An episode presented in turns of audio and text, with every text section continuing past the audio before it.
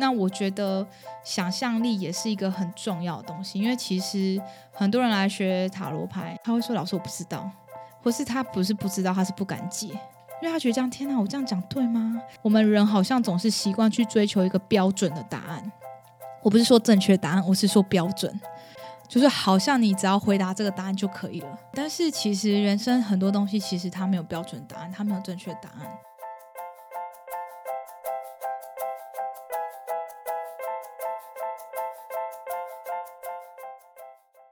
哎，开始了哦。靠，被设计了，又是厌世小庆啊！我现在好厌世哦，因为被设计了吗？呃，还好，我觉得设计还好。我想象为什么很厌世，大家会不会觉得我好像很痛苦？也还好啦，就是这样要爆自己雷。呃，一年前今天是我一个算是我分手纪念日吧？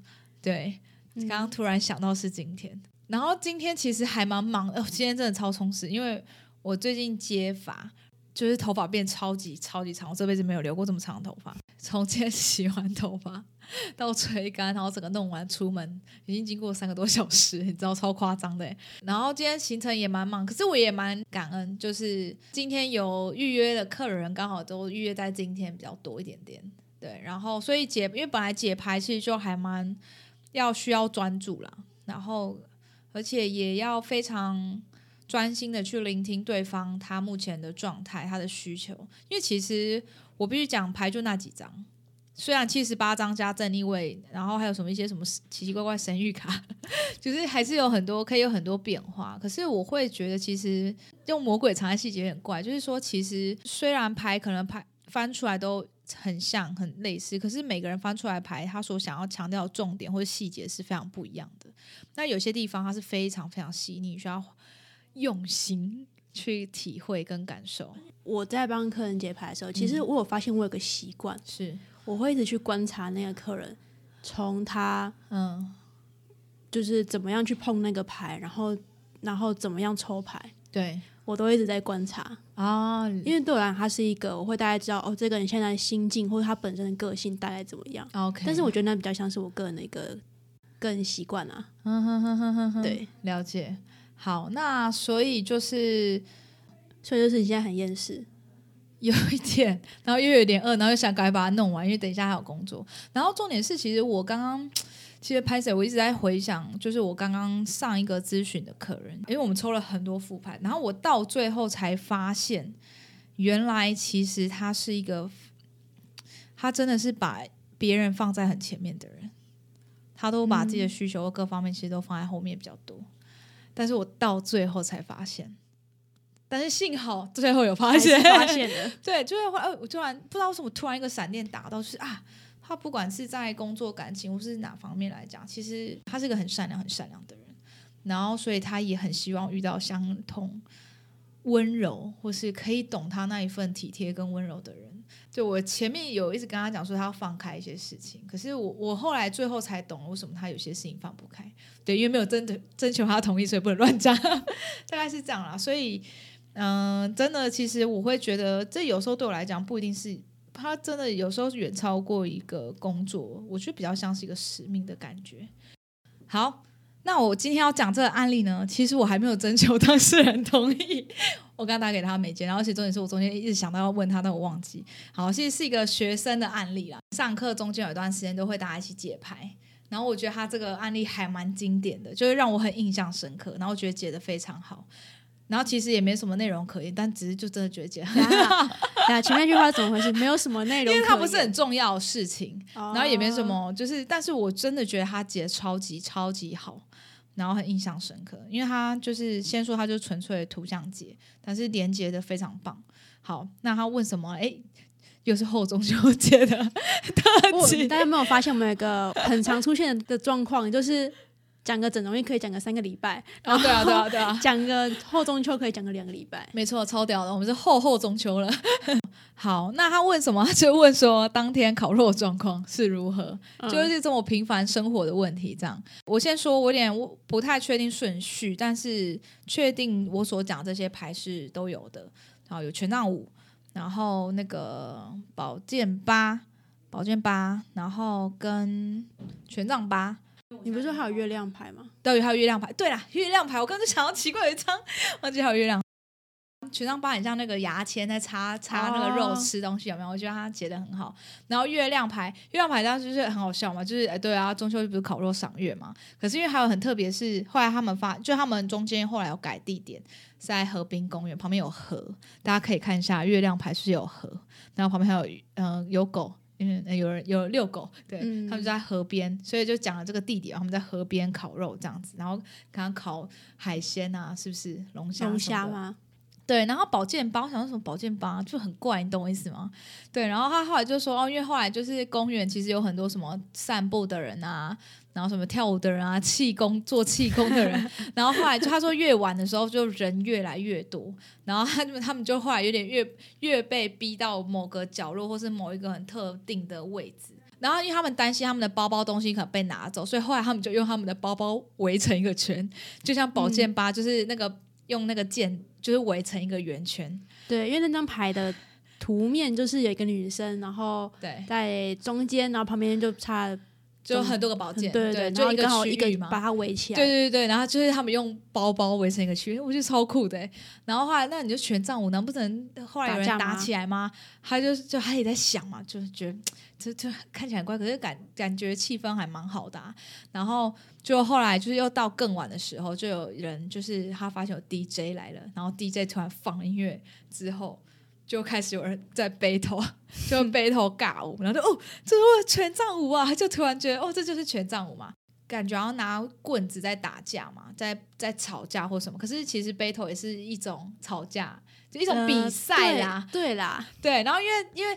大家看一下那全杖舞那个画面是很动感，就是大家都在动，有没有？就像在跳，很动感。对啊，就是以七十八张塔罗牌里面，它算是很动感的。哦，然后所以跳舞也是很动感嘛。对，这就是这个连接还真的还蛮好。而且就是如果没有他这样实际的回馈的话，我觉得我自己个人，我当下看到那副牌，我可能也没办法解那么生动、活灵活现。然后，但是我觉得他非常棒，是他用。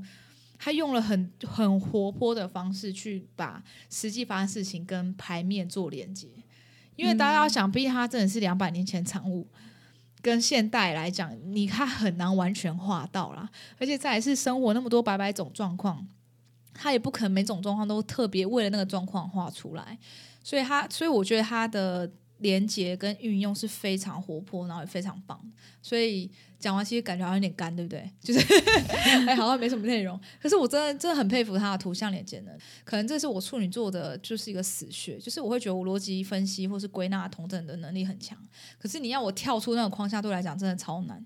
然后而且我觉得这样解牌起来才会好玩有趣。那那接下来我要讲什么呢？其实，嗯，如果我刚刚在跟那个小比特 re 稿的时候，就是我跟他讲说，我很想分享。我最近看到一个电影，因为我真的觉得超好看。对，然后虽然我不知道这个电影到底跟这中秋的 battle 到底有什么关系，但是他就说他想讲。哦，对，其实跟 battle 没关系，是我觉得他的想象力，就是连接能力是非常棒的。就是你怎么样能够获得想象力呢？就是好像我们每个人小的时候都有这个能力，然后大家都觉得理所当然。就是我们小的时候很天马行空。像我就记得有一次，就是我跟我妹那时候参加那个 Toyota，还有。办那个着色比赛，就着色而已。嗯，一张白纸，然后中间有一个飞机，然后就这样子，然后剩下就全部空白，然后你自己自由发挥画这样。然后那时因为飞机照理说就是在天空嘛，然后我记得那时候我妹下面都画很多毛毛虫。然后，然后，然后我爸就说：“就是哪有毛毛虫会飞的？就是他觉得这不符合逻辑，然后一直跟他说：‘你这样子画不会得名啊，或什么。’而且我记得第一名，哎，前三名好像有 PS Two，就是电，哎，没有，就第一名有。然后那时候我们家没有电动，我我好想要有一台这样，然后我就很努力画，这样就是就是也是比较逻辑这种画。可是我是画黑夜在星空。”那时候觉得天啊，已经大家都大部分都画什么白天啊那些之类，然后那时候我妹就很天马行空在画，然后我爸一直想要指导她怎么画，然后我妹就很坚持，然后我爸就说啊，你这样不会得名啊什么之类，就我妹竟然还入选佳作，虽然看似不符合逻辑，可是那也是她的世界，然后她在那个世界有很多无限可能，然后很开心。其实有时候在慢慢长大的过程中。我们很多认为理所当然的东西，其实都在失去，只是我们有没有意识到这件事情而已。就像你现在如果再教他画同样一幅画，我我猜他画不出来。虽然他现在是设计系，但他就不会画这个。就是你可以理解我那，他会跟你说这有什么设计可言？没有，他会跟我说你不懂我设计之类的。那为什么会想要数码宝贝最终这个电影场，就是他们最后一个电影版本？其实也是我第一次看，因为其实我只有看过数码宝贝第一季，而且几乎内容已经快忘光了，你知道吗？然后也是他们，也是我第一次看他们电影版，然后也是他最后一场电影版。真的奉劝，如果你有看过《数码宝贝》的人，你一定要、一定哦，一定要去看这个。所以我可以不用看。嗯，对，反正我刚刚跟你爆雷完，好像也没差感觉。所以，对 对，好了，我要讲了，因为我接下来可能会爆，这一定要爆雷才有办法讲。不爆的话，真的没办法连接啊！我已经给大家很多次机会了。好，嗯，其实它主要内容在讲说，就是后来他们那些被被选的小孩，他们已经长大成人了。然后他们现在就上大学嘛，那但是数码宝贝以前是生活在一起，那现在平时是在他们老家生活，是跟那种第二季啊、第三季就那，就是还是比较年轻的小孩们，就是跟他们生活在一起，就请他们帮忙照顾托婴的感觉啦。然后他们就是平常就在大学就是上课啊，烦恼论文要定什么题目啊，然后下课去什么小钢珠店打工啊，为了生存，然后晚上就是啊很累，回来喝一瓶喝一杯啤酒，然后就睡了这样子。好，那时候就出现了一个很奇怪的现象，就是有一个数码宝贝一直在把大家的数码宝贝抢走，然后只要数码宝贝被抢走之后，被选的那个他的那个主人那个小孩就会陷入昏迷状态。为了要追查这个凶手，要进入数码世界去就是战斗嘛，但是第一次就失败，失败之后他们就发现他们的召唤器就是倒数计时，就有个倒数的光圈，当这个光圈光结束之后。他们数码宝贝就会消失，就有点等同于人类死亡的那种感觉。一直以为数码宝贝感觉它就是资料啊，数码，它会一直在，为什么它会消失？然后他那时候大家就说，那是因为你们长大了，不再相信自己有无限可能性，所以。时间开始就是倒数了，这样子。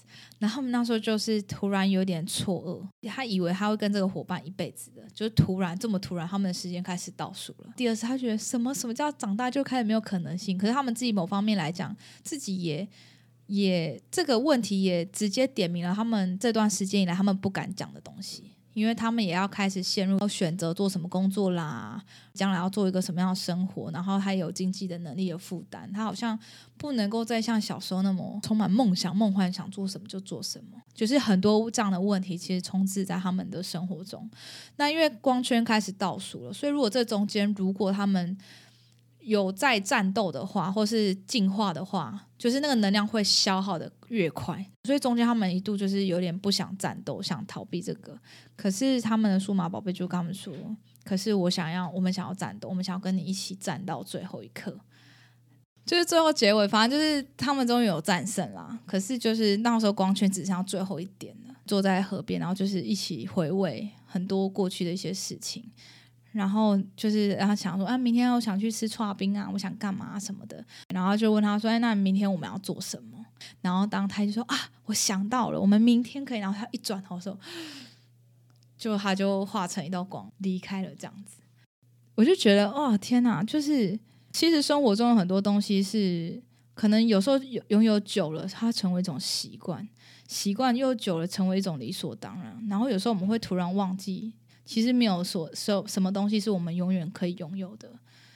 突然有一天，如果当你发现这个东西会消失，或者它开始倒数计时的时候，你会想要怎么样去跟他说再见，或是去把握它？那我觉得想象力也是一个很重要的东西，因为其实很多人来学塔罗牌，他会说：“老师，我不知道。”或是他不是不知道，他是不敢解，因为他觉得这样，天哪，我这样讲对吗？我这样讲是吗？就是我会觉得有时候。在求学阶段久了，你好像我们人好像总是习惯去追求一个标准的答案。我不是说正确答案，我是说标准，就是好像你只要回答这个答案就可以了，或是不要回答就可以了。对，但是其实人生很多东西其实它没有标准答案，它没有正确答案。因为你像回到上一集，就是上一集是什么？上一集就是讲，就是说有时候我们帮人家解析完之后，可能。他怎么做、怎么选择是超级好的，可是为什么他还是不敢选择？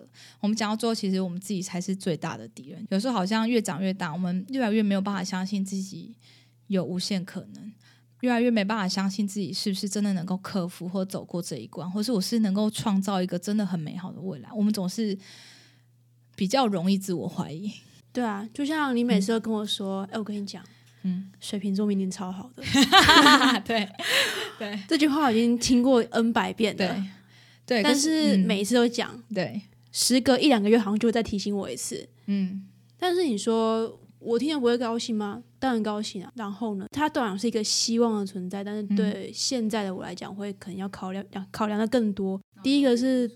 要是我真的到时候，然后没有更好怎么办？或者是到时候真的变好了，可是我没有那个本事好起来怎么办？你实力不到那边怎么办？那我现在是要赶快更努力，更努力。我常讲一个比喻给小精灵听，嗯，虽然是每次都开玩笑啦，但是就是也是有点认真的讲，嗯，我就说你们不是都会说那个运势就很像风嘛，就可能明年运好，然后我有机会就可以飞更远一点，嗯，但是。我如果到时候我根本连翅膀都还没长出来怎么办？我就不能飞，我只能在地上。风会把你吹上去啊！你没有听过一句话吗？你要体重过站在风口上，连猪都能飞。我没听过哎，哦，真的，我太孤陋寡闻。哦，所以很多商业那个聚会，他们都会说，就是趋势很重要。所以我觉得，我只是想要讲刚刚那种那种矛盾感吧。要是我到时候没有本事做到这样，怎么办？对，但是我觉得这边会讲一个矛盾点是，当我们还是小朋友的时候，其实我们常常我们的期待感是大于恐惧感的。我就觉得就很像是你上一集提到，就是你去应征一个职位，然后聊到最后，你真觉得很开心，你觉得这件事情录不录取你都觉得没差，可是结果就得到一个很意外的收获，就是哦，对啊他是变合作，可是因为那时候你真的你真的很开心，你就在聊一个让你很有，你觉得会让你很兴奋的事情。没有那个得失心在。对，其实那时候反而你是最亮眼、最吸引人的，而且那时候很多无限的可能就在发生。就那个那一个 moment 而已，就那个 moment，然后马上就会开始，我 靠，我应该怎么办？起码就是你创造了一个原本你想象以外的，就是更好的一个机会给自己，所以我就。对啊，特别想要聊这个吧，因为觉得这也是我自己要面对的一个课题。我觉得这个电影还蛮感人，就是最后虽然他们还是消失嘛，就是有点像是死亡，可是他们也就是感谢他们，就是这一段一起共同战斗的时光。也因为这一路他一直都有在面对，一直在奋斗，所以他也愿给了他们勇气去面对现在成长这个议题。也勇敢的去下了决定，说好，那大学毕业后我想要做什么样的职业，我想要成为什么样的人，而不是在一直彷徨想说，那我到底应该做什么比较好？就有点回到你刚刚讲，好像我一直跟你说你运势很好，可是你会觉得，所以呢，然后呢，还不知道去面对。可是这种东西就是真的，当你去走了，然后一路走完，再回头看，你会想啊，对，就是这样子。好，好像其实牵扯还蛮远的。这种事我还不知道怎么接下去。对对对，没关系，我不用接，我们就这样这么远结束吧。好，所以就是从塔罗牌的图像的那个连接、那个想象力，其实让我想到，不，因为最近可能一直在想一些无限可能事情，也希望应该说，可能解牌有时候久了，你你还是会每到一个阶段，你其实很容易会有一个习惯解牌的方向或框架。然后，其实我常常也都在问我自己，说我能不能再突破？我可以怎么样突破？所以这也是我在一直在问我自己，那我的无限可能呢？我的无限可能在哪里？那已经找到了吗？还没。我觉得这是，我觉得这是一个一直在找的过程了。言外之意是已经找到了，只是要再找下一个。没有，就每个阶段，我刚刚我刚刚讲，就每个阶段不一样。没有，就要然后遵循这个，你知道，惹怒对，每集一怒。OK OK，好，Fine。你最后在这一集结束之前，你终于成功了。好，所以也邀请大家可以一起惹怒你吗？不是，也可以去想想看什么是自己的无限可能吧，或是你想要创造什么样的无限可能吗？对啊，因为我会觉得，如果今天排除很多事情，你最想做的东西是什么？其实我常问我自己的问题，真假的，从对啊问好久，嗯嗯嗯，可是我都有我自己的答案。OK OK，就邀请大家可以思考一下这个东西。然后你如果想要答案的话，你可以直接私讯小精灵，他会很乐意的。陪你聊天，不是陪你聊天，很乐意的。或是你可以再公开给我五星好评，然后我再跟你聊天。他会很，他会应该说，他不一定跟你聊天，可是他会很认真的把你的答案看完，应该这样说。好，我会，我会，因为我如果我有跟大家说他会陪你聊天的话，嗯，他就再也不陪我聊天了。我应该开始被他封锁。是，好，那今天就我们要莫名其妙结束了。你也知道莫名其妙。对，好，就无限的结束吧，拜不？哎，不好吧？无限的没有啦，就拜。没有哦，没有。我说下还是会播了吗？我还是会有下一集。我只是说，就是用无限可能的方式结束。耶，拜拜。